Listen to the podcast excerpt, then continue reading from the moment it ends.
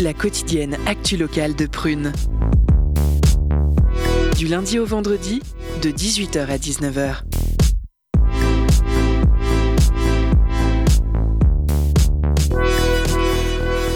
Chers auditeurs, auditrices, c'est toujours un plaisir de vous retrouver. Bienvenue dans l'émission Curiosité du vendredi, le décryptage des informations de notre très belle région. Alors, vous avez toujours Prisca au micro. L'équipe, vous allez bien? Tout le monde se porte bien? Euh, Personnellement, je, je vais très bien aussi. Alors, euh, c'est toujours dans la veine de Penser le futur que nous recevons ce soir le collectif Nantes en commun, représenté ici par Edith James et Morgane Petitot. Vous allez bien, mesdames? Oui, bonjour. Impec. Elles viennent pour nous parler des rencontres nationales du pouvoir habitant.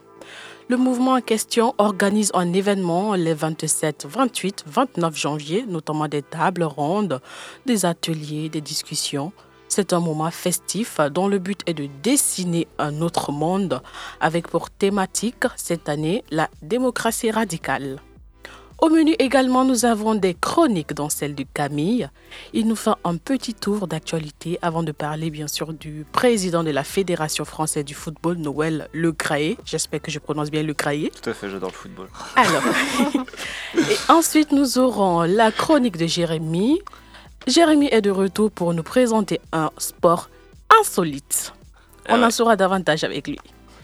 Enfin, on aura euh, pour les chroniques euh, celle d'Alexis. Il nous parle du livre intitulé Cité, et c'est de Pierre Bordage, paru aux éditions nantaises La Talente. En plus des chroniques, euh, nous vous présentons ce soir un reportage. Du coup, pour le reportage de cette semaine, on part, on part à la rencontre de Juliette et Chloé, deux des trois fondatrices de l'association Ardente Club qui prône la sororité et l'artisanat local. Auditeurs, auditrices, sans plus tarder, partons à la découverte de nos invités du jour, Edith James et Morgane Petitot, tous deux membres de Nantes en commun. Elles sont présentes, elles sont présentes pardon, pour nous parler des rencontres nationales du pouvoir habitant. On découvre euh, cela tout de suite au micro de Loeva. Curiosité. Penser le futur. Bonsoir, chères auditrices et auditeurs. Nous nous retrouvons à nouveau au micro de Curiosité pour l'interview thématique du vendredi soir intitulée Penser le futur, préparer l'avenir. Et aujourd'hui, nous allons parler politique, gouvernance, pouvoir décisionnel, en un mot, démocratie. Nous le voyons depuis maintenant plusieurs années, de plus en plus de mouvements se lèvent, de plus en plus d'initiatives se créent pour repenser notre façon de consommer, de vivre, pour créer un autre monde, un autre modèle de société qui soit humainement et écologiquement plus durable, plus responsable, plus respectueux. Ces mouvements existants, principalement au niveau local, à des échelles plus ou moins grandes, aspirent pourtant tous à quelque chose de plus global au niveau national, voire international, et appellent nos dirigeants à agir en ce sens. Or, ce que révèlent ces mouvements que nous et que nous avons beau constitutionnellement vivre en France dans une démocratie, terme qui, je le rappelle, vient du grec démos, peuple, et kratos, le pouvoir, nous subissons aujourd'hui de fait une véritable crise de la démocratie. Les Gilets jaunes en sont d'ailleurs probablement l'exemple le plus flagrant de ces dernières années. Pour en parler ce soir avec nous, nous recevons donc Edith James et Morgane Petitot, toutes deux membres de Nantes en commun. Nantes en commun est un mouvement d'initiative citoyenne nantais, imaginé en 2018 et né fin janvier 2019, donc depuis presque quatre ans, et dont l'ambition était de faire de Nantes la ville de l'écologie populaire, faite par et pour ses habitantes et ses habitants. Edith James et Morgane Petitot, au-delà de ses origines, pourriez-vous dans un premier temps nous présenter le mouvement Nantes en commun? De par ses fondamentaux, ses actions et les missions qu'il s'est données Mais merci pour cette présentation déjà qui était très complète. Euh, Aujourd'hui, Nantes commun, donc euh, peut-être certaines personnes ont déjà entendu parler de nous parce qu'on s'était présenté aux élections municipales en 2020. Euh, et aujourd'hui, euh, on l'avait dit avant d'y aller, on, y allait en se disant qu'on on ferait dans tous les cas tout ce qu'on proposait dans le programme qui était ici d'enquête habitante. Euh, et donc aujourd'hui, on met en œuvre tout ce qu'on a vu dans les enquêtes. On a ouvert le Café du Chapeau Rouge, qui est un café associatif. On monte un fournisseur d'énergie associatif renouvelable. On commence à racheter des moulins, à vouloir produire notre propre énergie et du coup avoir de l'énergie renouvelable au, même prix qu'EDF, le prix le plus bas possible dans la crise énergétique actuelle. On cultive à commun champ nos propres légumes dans le but de créer une coopérative alimentaire. Voilà, de nombreux projets en cours pour nous réapproprier notre quotidien à Nantes. Bah, oui, effectivement, c'est un mouvement euh, municipaliste et euh, il y a cette devise assez euh, répandue dans ces mouvements-là qui est un pied dedans, un pied dehors, enfin mille pieds dehors. Donc un pied dedans, c'est l'institution. bon, bah, là, en l'occurrence, on n'y est pas, mais on y travaille. Mais les mille pieds dehors, ils sont vraiment effectifs. Et là, effectivement, on est un peu comme une, immense ruche avec des, personnes qui s'impliquent sur différents communs, dont Morgane a, parlé là, mais aussi effectivement sur le côté bataille culturelle. Euh, le, fait de faire avancer euh, des idées dans le, dans le débat euh, actuel ici à Nantes, mais plus largement aussi. Le mouvement s'est donné des missions, si j'ai bien retenu ce, ce que vous présentez sur le site, dont l'une, cinq missions en particulier, dont l'une d'entre elles est de, je cite, porter une alternative politique. Et pour cela, vous organisez les rencontres nationales du pouvoir habitant. C'est d'ailleurs pour en parler que vous êtes à l'antenne de Prune ce soir puisque vous êtes toutes les deux euh, co-organisatrices de l'événement. Il aura lieu les 27, 28 et 29 janvier et il s'agit de la deuxième édition des rencontres nationales du pouvoir habitant. Et cette année, donc, le thème principal est la démocratie radicale. Et avant d'aborder plus en détail ce qu'est la démocratie radicale, quels sont, selon vous, les signes qui montrent que nous sommes actuellement, en France, pays des droits de l'homme, en train de vivre une crise de la démocratie? Je me demande lequel choisir. Je pense qu'il y en a beaucoup qui nous le montrent. Vous pouvez faire une liste. Le hein, dernier en date, je pense, c'est le 49.3, euh, enfin l'alignement de tous les 49.3 qu'il y a eu récemment, qui prouve en fait que même au sein de l'Assemblée nationale, qui est censée être euh, le lieu de débat politique, de représentation euh, des avis politiques en France, c'est même plus respecté. Donc, mm. Et puis, il y a un fort désintérêt pour les, urnes. On voit bien à chaque élection qu'on va déplorer le taux de participation qui est de plus en plus bas.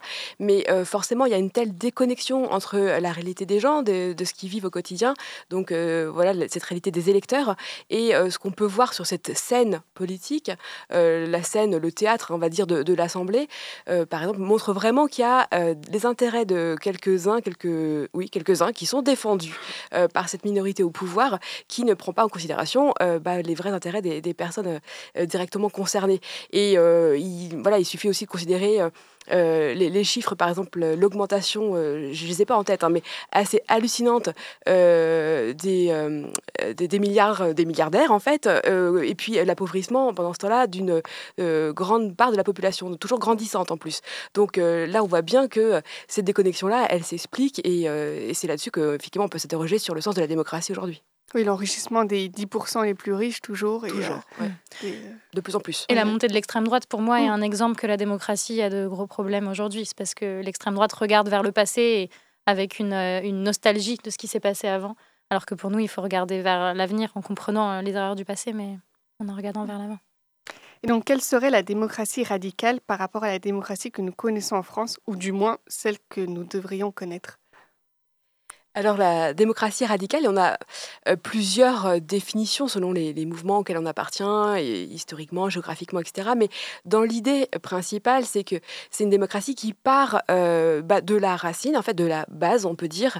C'est-à-dire que le pouvoir appartient à celles et ceux qui font, qui vivent ces réalités, qui jusqu'ici, en ce moment-là, pour le moment, subissent. Mais l'idée, c'est de pouvoir justement se réapproprier. Euh, nos, vies. Et euh, voilà, que les communautés de vie décident collectivement euh, de leur destin. Et ne soient plus dans le fait de subir ce qu'une minorité au pouvoir, dont je parlais précédemment, va décider à leur place en fait. La démocratie radicale, pour nous, c'est ce que tu dis, c'est une démocratie qui est au ras du sol, en fait. C'est ce qui nous inspire dans le municipalisme, c'est quand euh, c'est les personnes euh, d'un quartier, les personnes euh, d'une communauté de vie qui s'organisent entre elles pour répondre à, leurs besoins et qui, du coup, prennent les décisions dont elles ont besoin et qui correspondent à la réalité de leur quotidien, plutôt que ça soit des, des réponses génériques ou nationales qui soient apportées à nos besoins qui sont sur le territoire totalement différentes. Donc, dans un sens, ce serait un, peuple, euh, un pays qui, se gouvernerait euh, tout seul sans, plus se préoccuper de ses dirigeants, en fait. Eh bien, après, l'idée, on parle aussi de fédération.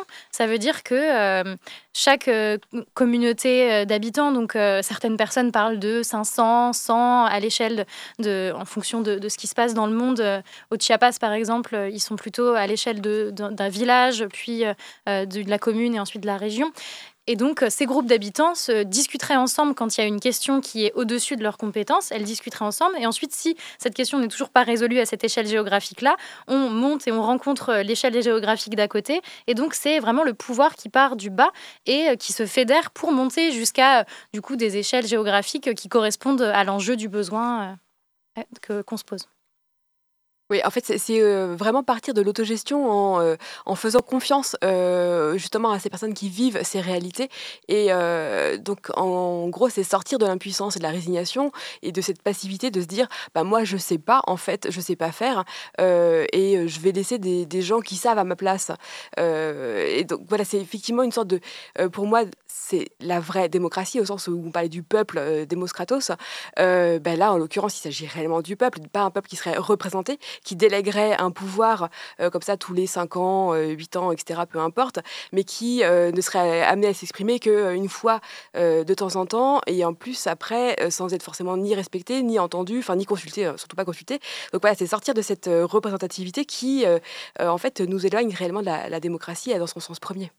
Donc ce serait une gouvernance ascendante et non plus descendante comme celle que nous avons aujourd'hui. Tout à fait.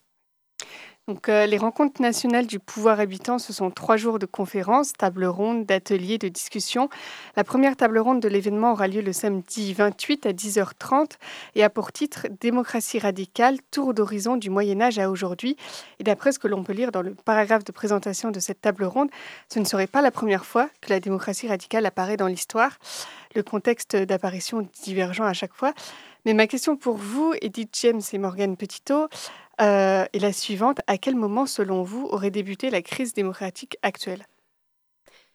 Alors là, c'est pas évident de, répondre. En fait, euh, on peut se poser la question euh, de, la Constitution, euh, par exemple. Ça fait partie des, choses qu'on peut interroger.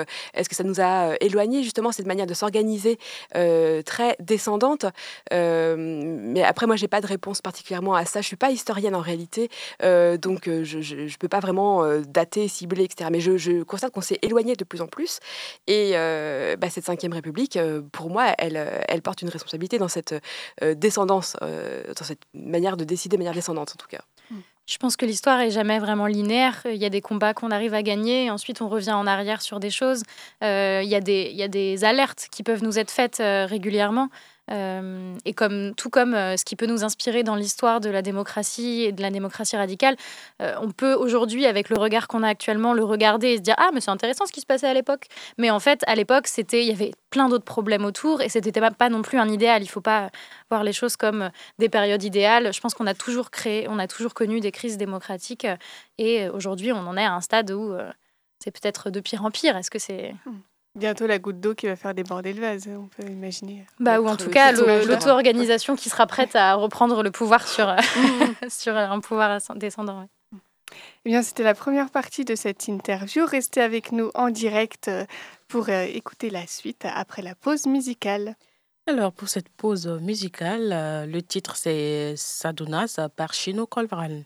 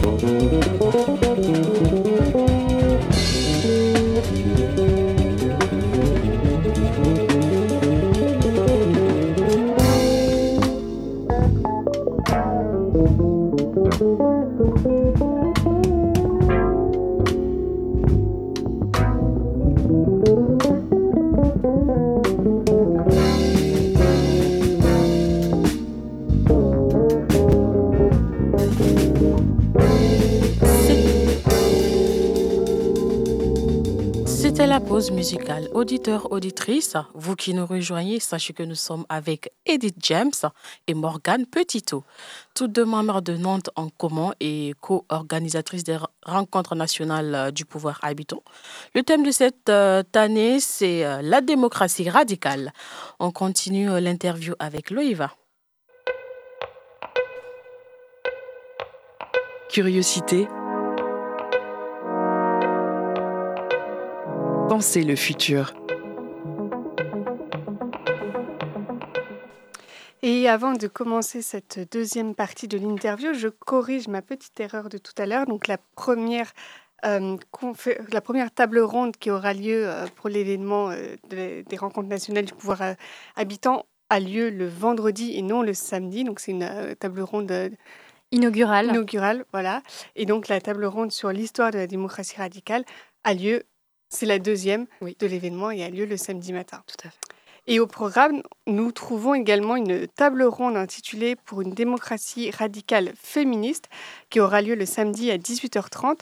Puisque Nantes en commun fait partie des intervenants pour cette table ronde, pouvez-vous nous la présenter sans trop anticiper sur ce qui sera dit et nous dire, euh, puisque vous posez la question dans le paragraphe de présentation, qu'est-ce qu'apporte le regard du féminisme dans la critique de la société actuelle et dans la conception d'une démocratie radicale? Pour nous, c'est primordial de penser euh, la démocratie radicale en lien avec les questions intersectionnelles des oppressions, euh, mais en particulier donc aussi euh, du féminisme ou des féminismes. dans cette table ronde, on va accueillir Silvia Federici, qui nous parle, elle, de féminisme, de capitalisme et aussi d'anticapitalisme et de commun également. on aura également Mathilde Villot, qui est l'autrice du livre L'homme politique, j'en fais du compost, collaboratrice des élus euh, à l'Assemblée nationale et qui du coup remet en cause beaucoup cette instance euh, très machiste.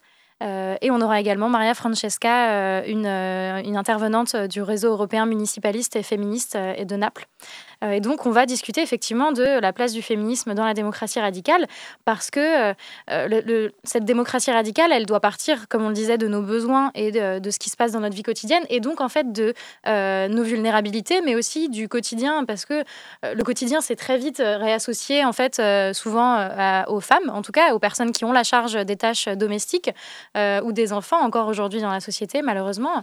et donc, forcément, quand on parle des communs et de la vie quotidienne, on parle de choses qui aujourd'hui sont totalement dévalorisées, invisibilisées. Donc la démocratie radicale doit être euh, pensée de manière euh, féministe. Oui, effectivement. En fait, le, truc, c'est que si on parle de démocratie radicale, c'est qu'on est forcément le plus inclusive et inclusif possible. Et donc, euh, parce qu'on invite tout le monde à, participer. Euh, et, donc, on ne peut pas se priver d'une partie de la population, quelle qu'elle soit. Et là, en l'occurrence, euh, ce qu'on constate, c'est qu'on ne peut pas se priver de la partie de la population qui est assignée à rester à l'intérieur, au domicile, à prendre soin. Et, et puis aussi à toujours voir ces tâches-là comme étant des tâches subalternes. donc, c'est là qu'on se rend compte qu'on a a besoin de cette euh, mobilisation intersectionnelle pour, pour vraiment pouvoir parler réellement de démocratie. Et euh, dans la conception, pour parler un peu plus généralement du concept de démocratie radicale, dans sa conception, on a dit en première partie que l'idée, ce serait plutôt d'une gouvernance euh, ascendante plutôt que l'actuelle gouvernance descendante. Mais est-ce qu'on peut imaginer que ce serait réalisable pour tous les sujets ou est-ce qu'il euh, il y a encore des sujets qui, on peut imaginer, ne sont pas, euh, dans, pour lesquels les citoyens n'auraient pas leur mot à dire, on va dire euh, Ça, c'est des débats à voir. Je pense aujourd'hui, on ne peut pas dire lesquels. Mm. S'il y en aurait à voir, je pense que ça, ça nécessite que les, les, instances soient créées et que les gens se posent les questions et, et que ce mm. soit par la pratique en fait qu'on apprenne et qu'on décide mm. s'il y a des sujets. Bah effectivement, je pense que ça c'est un vaste, euh, un vaste débat, débat en fait à, avoir. C'est très intéressant et euh, on peut pas euh, avoir de réponse préalable toute faite à, ça parce qu'en réalité, effectivement, tant qu'on n'a pas expérimenté, on ne sait pas en fait ce qui est possible. Et puis, si on part déjà en se disant bah non, en fait, ça c'est pas accessible pour nous, bah, je trouve ça dommage en fait de, de, de sacrifier une partie parce qu'on estimerait que là ça ne nous concerne plus, etc. Donc moi, je suis plutôt à, à imaginer comme Mark Twain, il ne savait pas que c'était impossible, alors ils l'ont fait, par hmm. exemple. Après, je pense que ça, dépend, euh, vous allez me le confirmer ou pas, mais de la forme que cela prend et puis comment on, comment on l'organise. Parce que si, si imaginons un, un référendum est, organisé euh, sans, sans, vraiment que la population soit informée sur tous les, toutes les problématiques d'un thème et tout ça, on risque d'avoir des, des réponses qui ne seront pas, euh, qui ne seront pas adaptées, qui ne seront pas bien éclairé, alors que, par exemple, euh, on voit au, sujet du climat, la Convention citoyenne qui a été organisée, ils ont eu cinq, ou six mois de formation, donc euh, c'était vraiment, le compte-rendu qu'ils ont eu euh, était éclairé, était travaillé. Oui, tout à fait. Je pensais exactement à cet exemple-là. Euh, d'ailleurs, euh, apparemment, euh, j'ai cru comprendre qu'il n'était pas prévu que les gens de la Convention citoyenne pour le climat se forment autant au sens où ils sont devenus beaucoup plus vite spécialistes de la question que ce, que, ce qui avait été imaginé. Donc, comme quoi c'est possible. Et si on considère qu'on est tout le temps, toute notre vie en formation, en apprentissage, moi, en l'occurrence, qui suis militante de l'éducation populaire, c'est quelque chose que je défends, que je pense, bien, on peut vraiment tout apprendre. Et puis, après, on n'est pas obligé de tout apprendre non plus on peut aussi se dire qu'il y a des choses sur lesquelles on a envie de se mobiliser, d'autres sur lesquelles on va faire confiance à des personnes qui, elles, sont expertes de la, question aussi. Euh, c'est pas devenir spécialiste de tout non plus, mm. en fait. Hein. C'est, ça, ça ce serait une utopie euh, vraiment difficile. Et euh, alors, Également sur les questions climatiques, euh, puisqu'on en parle, on l'a vu donc depuis des décennies que les scientifiques sonnent l'alarme. Depuis le lancement en 2018 du mouvement de la jeunesse pour le climat par Greta Thunberg, les marches et les grèves ne fonctionnent pas. Nos politiques ne prennent pas de mesures proportionnées à l'ampleur de la crise climatique et des conséquences dévastatrices à venir.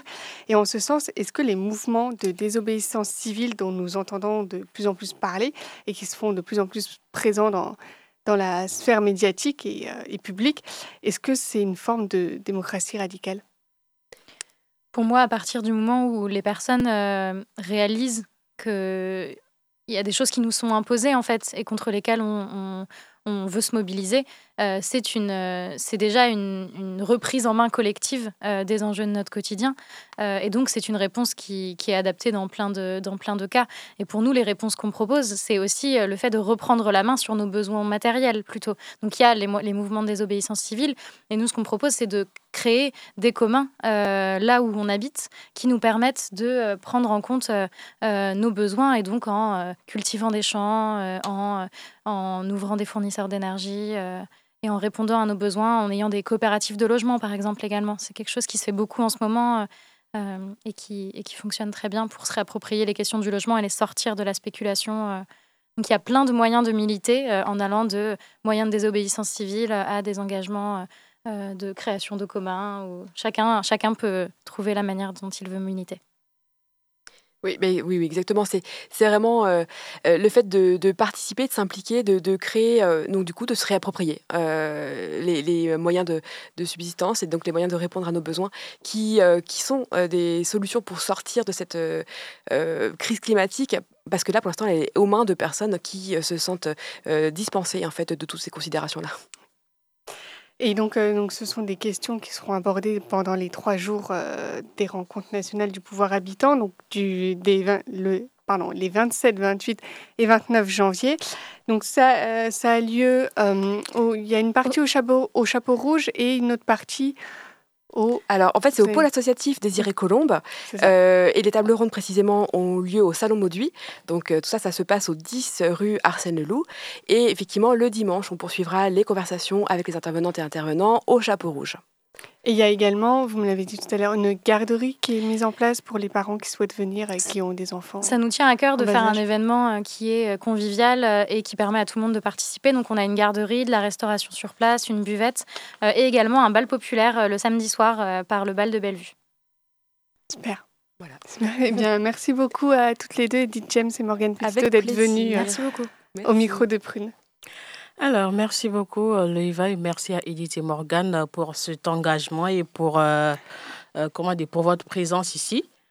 Auditeurs, auditrices, sachez que tout le monde est invité. Tout à l'heure, même les mamans, celles qui viennent d'accoucher, elles peuvent toujours venir parce qu'on aura euh, Une garderie. une garderie. Merci. À présent, partons à la découverte euh, de la chronique de Camille. On fait donc un point sur euh, l'actu et on parlera aussi de foot. On écoute ça tout de suite après cette musique intitulée Ultra Sex par Ultraflex. Un jeu de mots.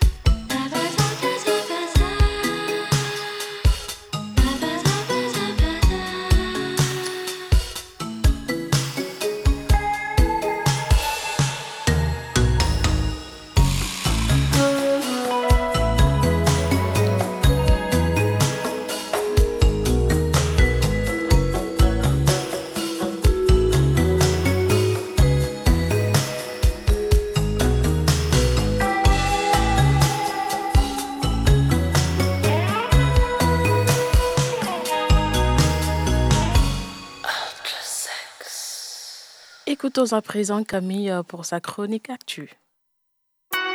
Curiosité. Les chroniques de la rédaction. Bonsoir à tous, ce soir je vais vous parler de tellement de choses, il se passe trop de trucs en ce début d'année 2023. La vache, c'est vrai qu'on est en 2023, j'arrive pas à intégrer cette donnée. Mais c'est pas grave, bonne année quand même. Oui, je sais, on est le 13 janvier et plus personne ne se fait d'illusions sur le fait que cette année sera mauvaise, mais bon, on sait jamais, on n'est pas à l'abri d'un miracle. D'ailleurs, en parlant de miracle, on est vendredi 13, j'espère que vous avez joué au loto, si ça se trouve, vous serez bientôt millionnaire. Mais je ne vais pas faire une chronique sur les vendredis 13, je l'ai déjà fait l'an passé. Donc aujourd'hui, je vous ai dit, je manquais pas de sujet, j'ai même eu du mal à choisir pour tout vous dire. J'avais le choix, je pouvais parler politique internationale par exemple, et vous faire voyager jusqu'à Brasilia. Jusqu'ici, vous dites, eh, sympa, Brésil, samba, tout ça. Et bah, figurez-vous que c'était pas trop l'ambiance dimanche dernier, quand les soutiens plutôt virulents de l'ancien président Jair Bolsonaro ont envahi simultanément le palais présidentiel, le congrès et le siège de la Cour suprême au Brésil. Ça rappelle qu'il n'y pas quelque chose, allez, je vous aide, l'invasion du Capitole à Washington par les soutiens de Trump.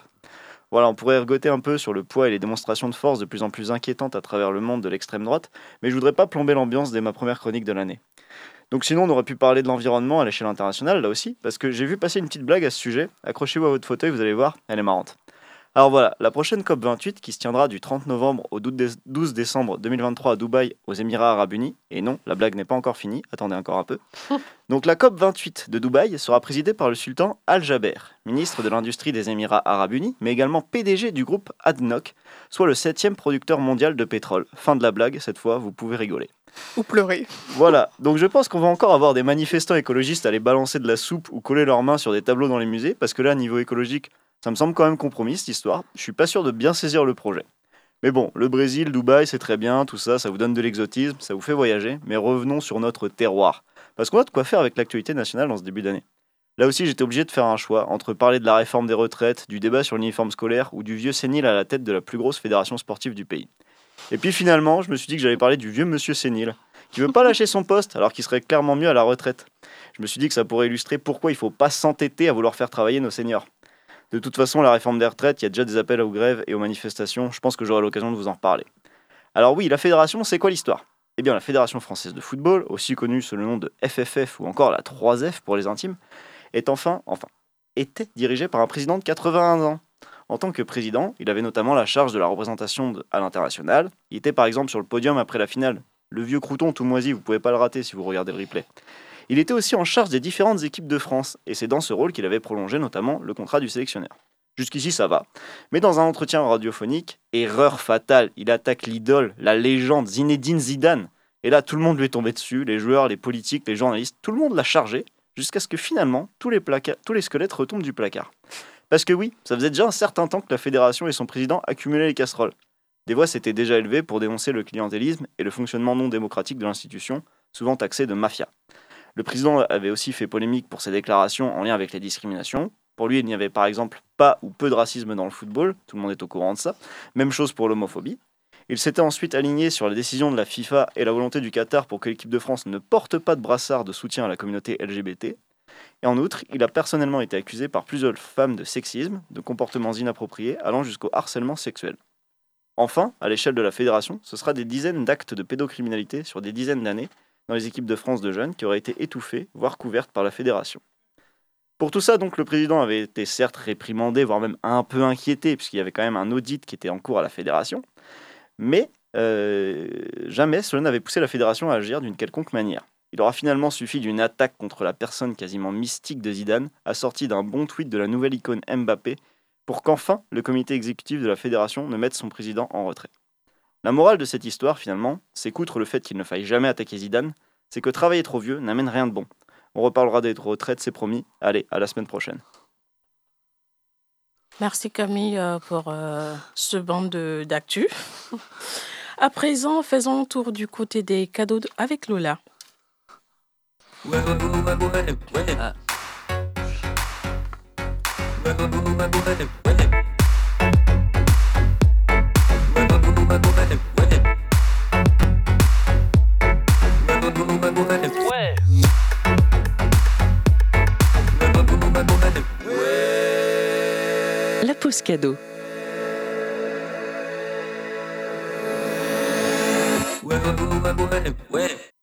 Ce soir, Prune te fait gagner des CD pour l'EP Neurose de Trix. Le trio nantais vous offre un bon moment mélangeant rock, post-punk et mélodie au timbre de soul.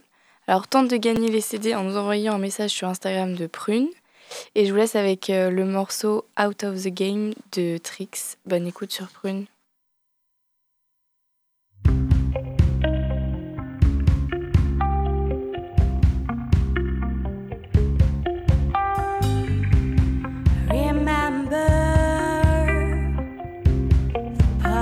poison in the glass.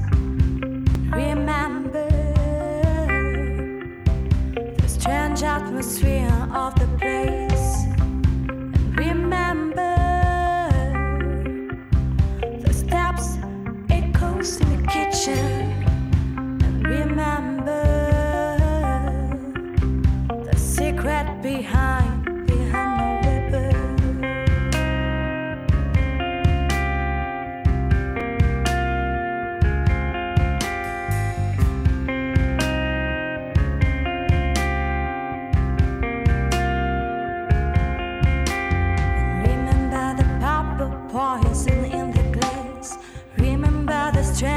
the place.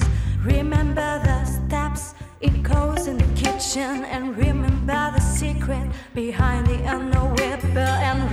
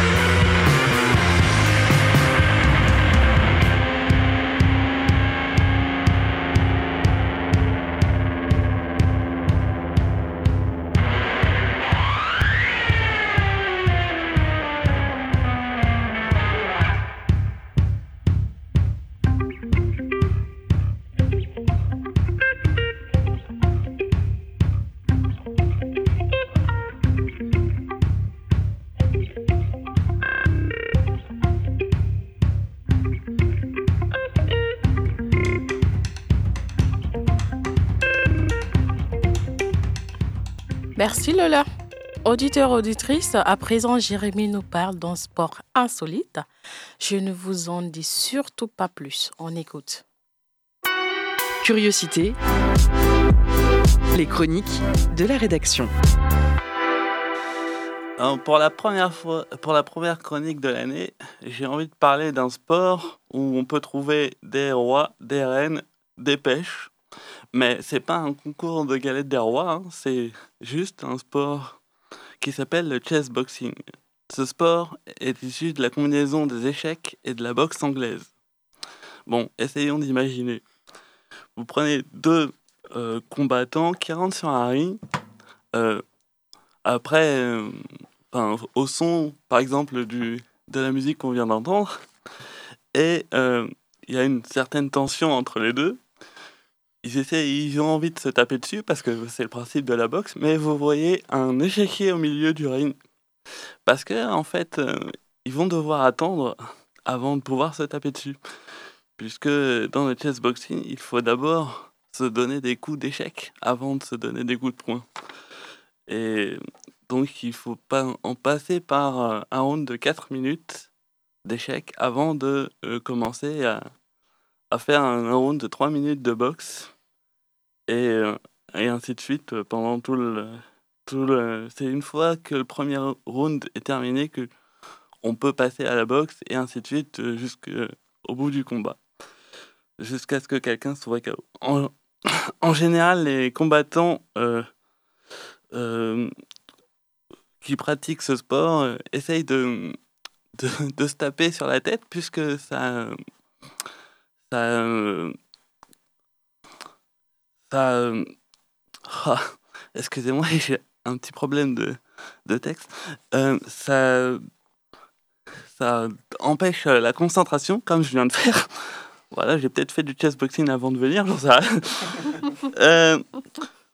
et, et donc, en fait, ça peut empêcher de, de faire des coups qui valent le coup, justement, en- aux échecs. Un, ma- un match de chessboxing se déroule en 11 rounds maximum.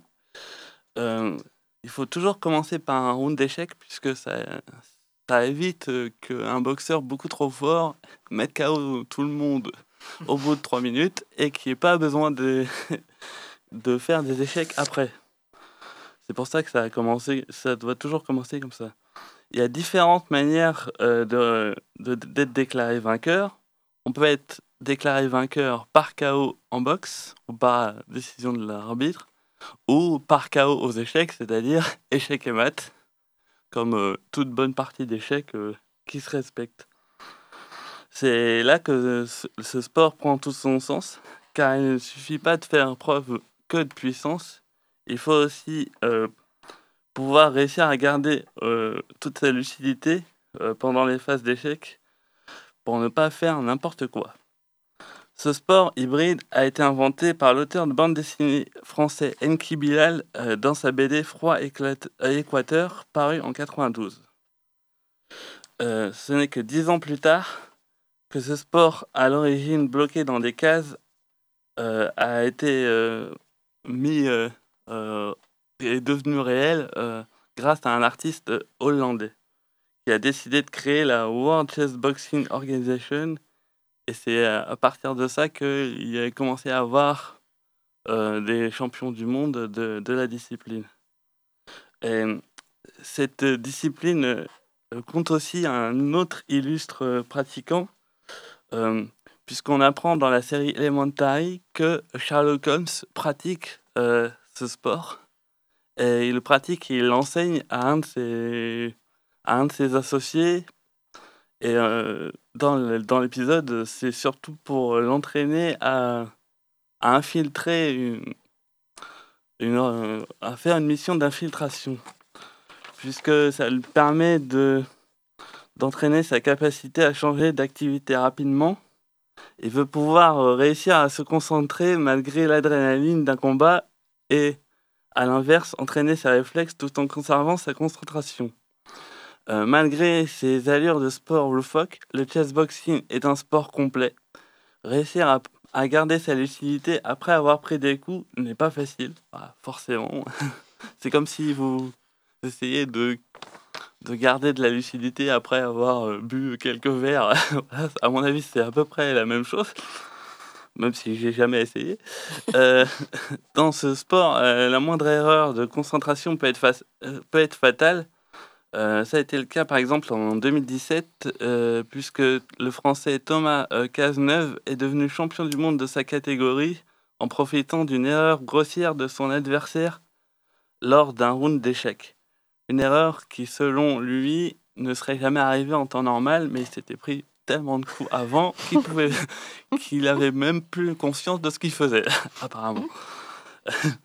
Ce sport est fait pour ceux qui aiment le combat dans tous les sens du terme un sport où le mental doit résister aux assauts de l'adversaire et où le physique doit permettre de prendre un avantage certain. Pour ceux qui écoutent et qui pensent que cette discipline est juste l'enchaînement des deux, bah allez voir et passer la porte du Non-Chess Boxing Club et vous verrez euh, que un roi peut vous mettre KO et pas seulement avec, avec ses points. Bon, ben, merci Jérémy pour euh, ce sport plein d'adrénaline, comme tu le dis. Désolé pour le début. Non, mais t'inquiète.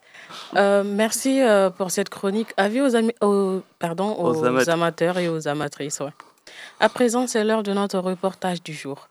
Nous partons à la rencontre de Juliette et Chloé, deux des trois fondatrices de l'association Ardent Club, qui prône la sororité et l'artisanat local.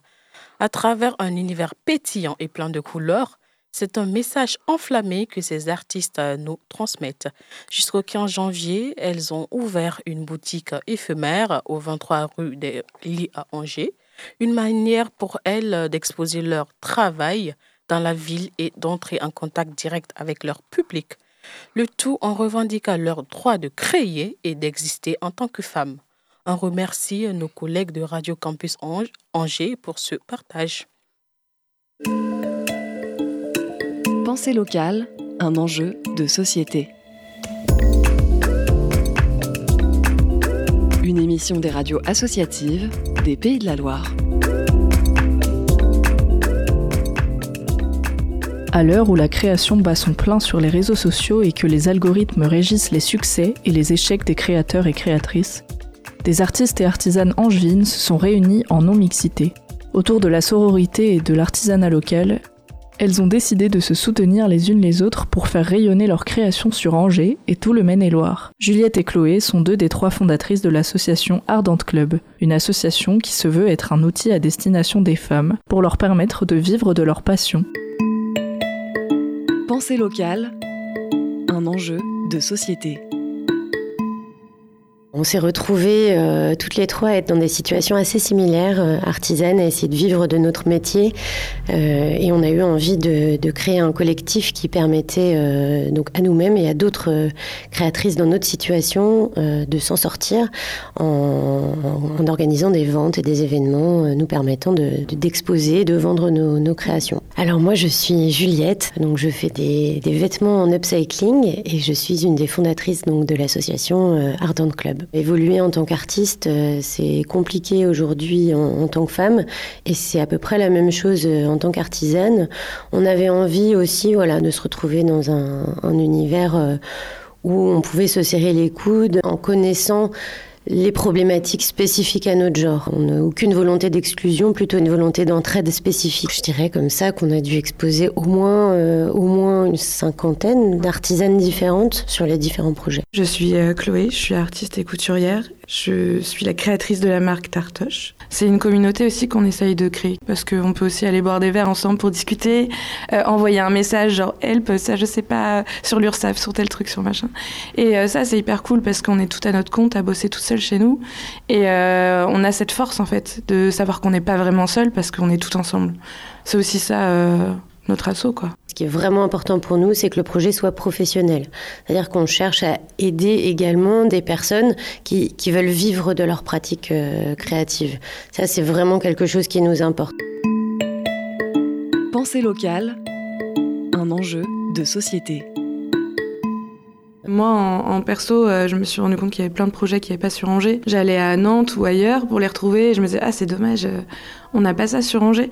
Et euh, il y a aussi ce, voilà, cette logique-là de dire, bah, si ça n'existe pas, il y a la place et nous, on va le créer. On a envie de choses péchues, colorées, engagées, voilà, de créations qui s'excusent pas d'exister et qui sont bien dans la place. On a commencé à essayer de prendre contact avec la mairie euh, tout récemment à l'occasion des fêtes et ça n'a pas encore abouti. On aimerait bien avoir un lieu euh, euh, commun, un lieu de, sociabilité, de travail et euh, éventuellement de vente qui nous permettrait donc euh, de nous rassembler, euh, d'être moins seuls dans certaines, certaines périodes de création et de proposer directement euh, notre travail en vente au public, sachant que là, le lieu dans lequel on se trouve est une boutique juste éphémère, donc qui va fermer le, le 15 janvier. Et c'est vrai que je pense que c'est une expérience qui est, qui est déterminante pour nous. C'est souvent difficile d'être un ou une artiste ou artisane isolée quand on n'est pas... membre d'un milieu, euh, d'un réseau, en effet, ça peut compliquer les choses. Euh, en plus, il y a cette espèce de quotidien, euh, de sociabilité que peuvent avoir un grand nombre de professions qu'on ne partage pas. On est souvent isolés dans nos ateliers, à gérer nos propres rythmes, nos propres commandes, souvent à avoir énormément de casquettes à la fois, le community manager, la, la, vendeuse, la créatrice aussi. Donc voilà, le fait d'être plusieurs et ensemble, ça nous permet de de se retrouver sur ces questions-là. Souvent, on présente les créatrices de manière un peu, euh, un peu mignonne, quoi, un petit marché de créatrices avec euh, du liberty partout. Et, euh, et nous, on n'est pas ça. Enfin, j'adore les choses mignonnes aussi. Hein. Il y a beaucoup de fleurs dans mes créations, mais on n'est on n'est pas que ça en tout cas. Et, et notre logo, il, il, dit ça aussi. Hein. C'est une main en feu. On crée avec nos mains, mais voilà, on, on est là. C'était Pensée locale, un enjeu de société une émission de la Frappe, la Fédération des radios associatives en Pays de la Loire. Un reportage de Mathilde Bauducel pour Radio Campus Angers. Toujours dans un élan de penser le futur, nous terminons l'émission avec la chronique littéraire d'Alexis. Il nous présente ce soir le livre intitulé Cité de Pierre Bordage, paru aux éditions nantaises La Talente. Curiosité les chroniques de la rédaction. Eh oui, penser le futur, comme tu dis, euh, mais euh, en pas bien hein, pour le coup, puisqu'on parle d'un livre euh, qui relève du ce genre de science-fiction spécifique qui s'appelle le post-apocalyptique, donc l'apocalypse nucléaire, la plupart du temps, a eu lieu, et euh, les survivants essaient de se, débrouiller. Euh, ce livre, donc, comme tu l'as dit, s'appelle Cité et est écrit par Pierre Bordage, illustre écrivain euh, nantais, vendéen en fait, et qui est édité depuis ses débuts hein, par, par La Talente, une maison d'édition nantaise qui tient également une librairie chaudement recommandable, et c'est d'ailleurs ce que, ce que je fais. Et d'ailleurs, on les salue et on les remercie pour leur travail. Et ce livre, donc, Cité, c'est le troisième et dernier volet d'une trilogie qui a été initiée il y a trois ans, donc avec un premier, euh, un premier roman qui s'appelait euh, Rive gauche, un deuxième Rive droite et donc le troisième Cité. Donc si vous avez euh, un peu de culture, s'il vous plaît, vous avez compris où se situe ce, cette trilogie, puisque ça se passe donc à Paris. À Paris, donc après l'apocalypse, donc ça y est, les bombes ont toutes pété, et les survivants se sont tous, enfin, se sont regroupés dans, les, dans le métro parisien métro parisien qui est suffisamment profond euh, pour euh, faire un peu abri anti-atomique. C'est pas tout à fait le cas, mais euh, c'est intéressant à plus d'un titre ce, projet littéraire puisque c'est avant tout en fait ce qu'on peut appeler un spin-off, une déclinaison locale d'un univers qui a été créé par l'écrivain russe Dmitri Gloukovski, qui est lui aussi édité en français à, la Talente, dans un premier livre qui était sorti il y a, il y a une dizaine d'années qui s'appelait Métro 2033. Alors, euh, dans Métro 2033, qui se passe en 2033, nous présente un monde post-apocalyptique où euh, les survivants se sont regroupés dans le métro moscovite.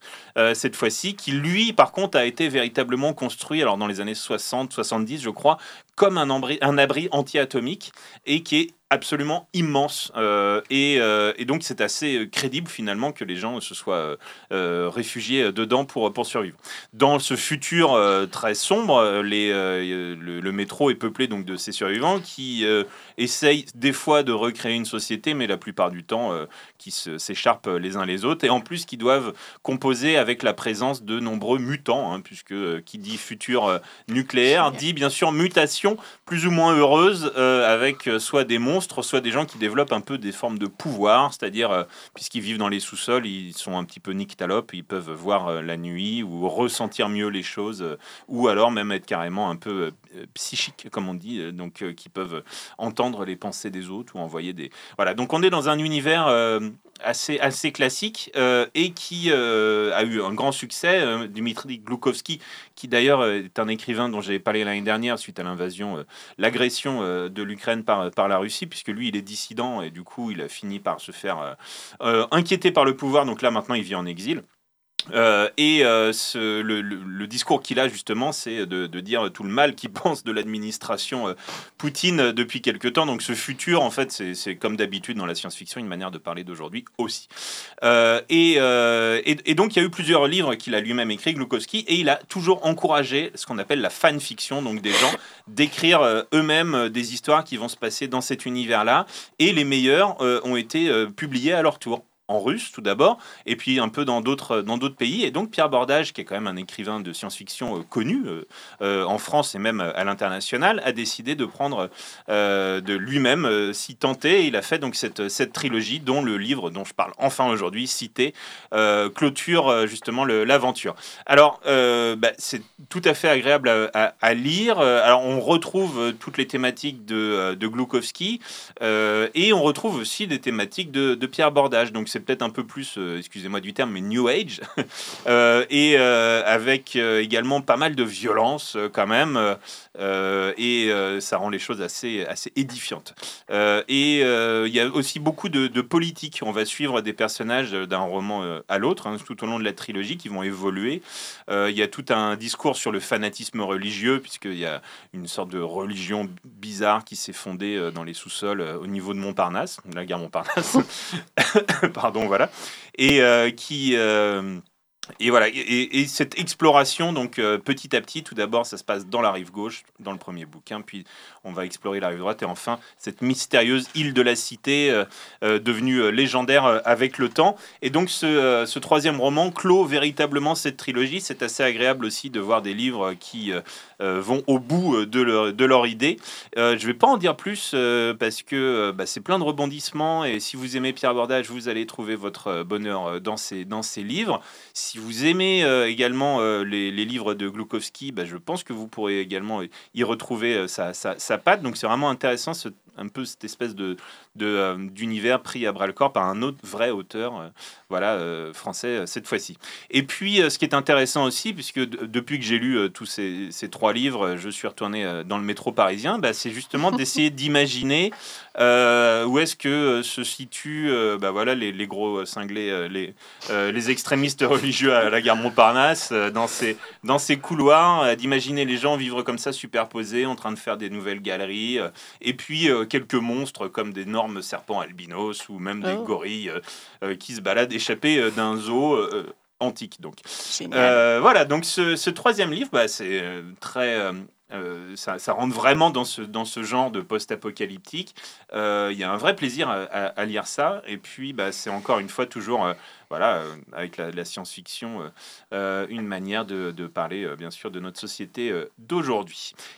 Cité donc par Pierre Bordage, troisième et dernier volet d'une trilogie qui se passe dans le métro 2033, mais à Paris cette fois-ci. C'est édité par les éditions La Talente et c'est déjà disponible depuis, depuis quelques mois. Merci Alexis pour ce, cette chronique. Heureusement que c'est un monde fictionnel, parce que vraiment, je pense que c'est pas le type de futur auquel euh, nous aspirons. Non, c'est clair. Auditeurs, auditrices, vous l'avez bien compris, euh, c'est la fin de notre émission Curiosité du vendredi. Tout de suite, c'est le Planétarium Club sur Prune. Curiosité, ça recommence dès lundi. En attendant, on vous souhaite un très bon week-end et on vous dit à la semaine prochaine.